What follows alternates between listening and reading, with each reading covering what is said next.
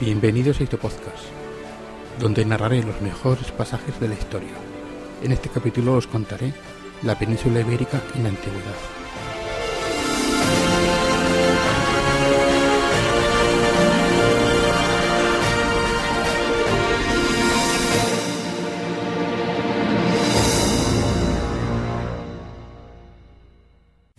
La península ibérica en la antigüedad.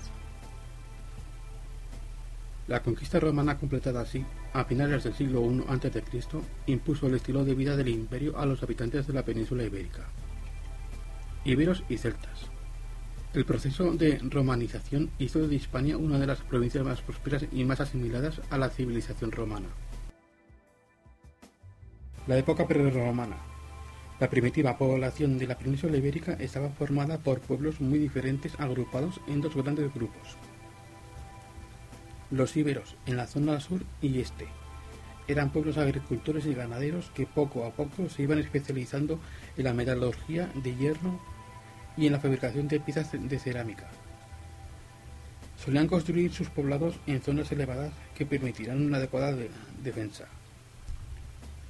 Los celtas asentados en la meseta y en la costa atlántica, donde convivían con otras tribus, como los cántabros y los vascones.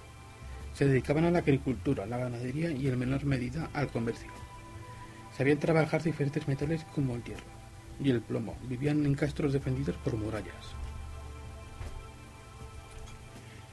Los celtas adoptaron muy pronto rasgos de la cultura ibérica, lo que dio lugar a los, a los pueblos conocidos como los celtíberos.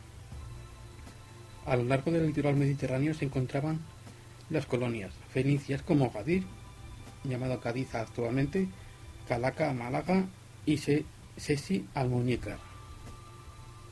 Griegas como Emporión, Ampurias y Rode Rosas.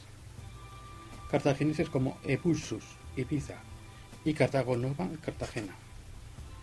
Una civilización autóctona floreció en el sur de la península llamada Tartesos, siglos 9 al 6 a.C. Se conoce como referencias de los historiadores griegos y por restos de un tipo de arte influido por colonizadores grecos y fenicios, pero no se ha hallado su capital. La conquista romana fue durante la Segunda Guerra Púnica cuando los romanos entraban en contacto con la península ibérica. Los generales Publio y Etneo Escipión desembarcaron en Ampurios en el año 218 a.C. y establecieron allí un campamento para cortar el aprovisionamiento de las tropas cartaginesas de Aníbal que tenían en la península ibérica una de sus bases fundamentales.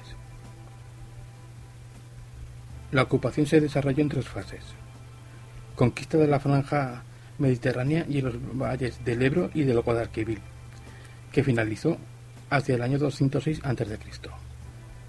Una vez expulsados los cartagineses, hacia el año 155 a.C., se inició la conquista de los accesos de la meseta y el oeste peninsular, en las guerras contra lusitanos y celtíberos.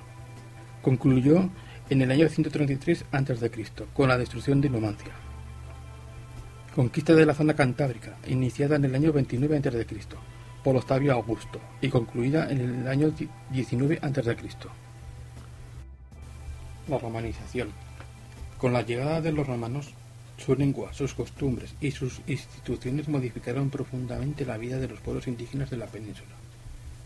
El latín se impuso como lengua, de la que se derivarían las lenguas románicas como el gallego, el portugués, el castellano, el catalán y el aragonés.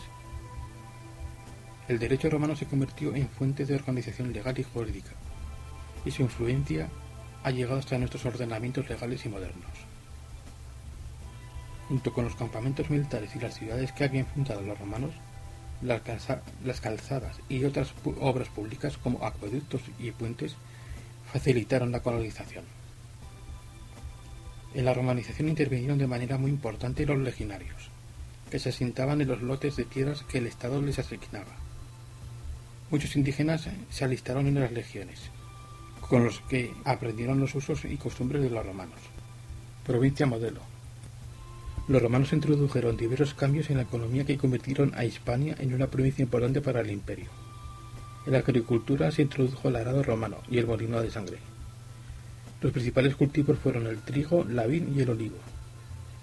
En la industria destacó la producción del vino y aceite y la salazón de pescado. En la minería fue uno de los recursos hispanos más importantes para los romanos. Se extraía la plata en Sierra Morena, cobre en Huelva y Almería, mercurio en Sierra de Almadén y oro en el noroeste. En el comercio, los intercambios comerciales se realizaban sobre todo en el sur de la Galia, la actual Francia, y en la propia Roma.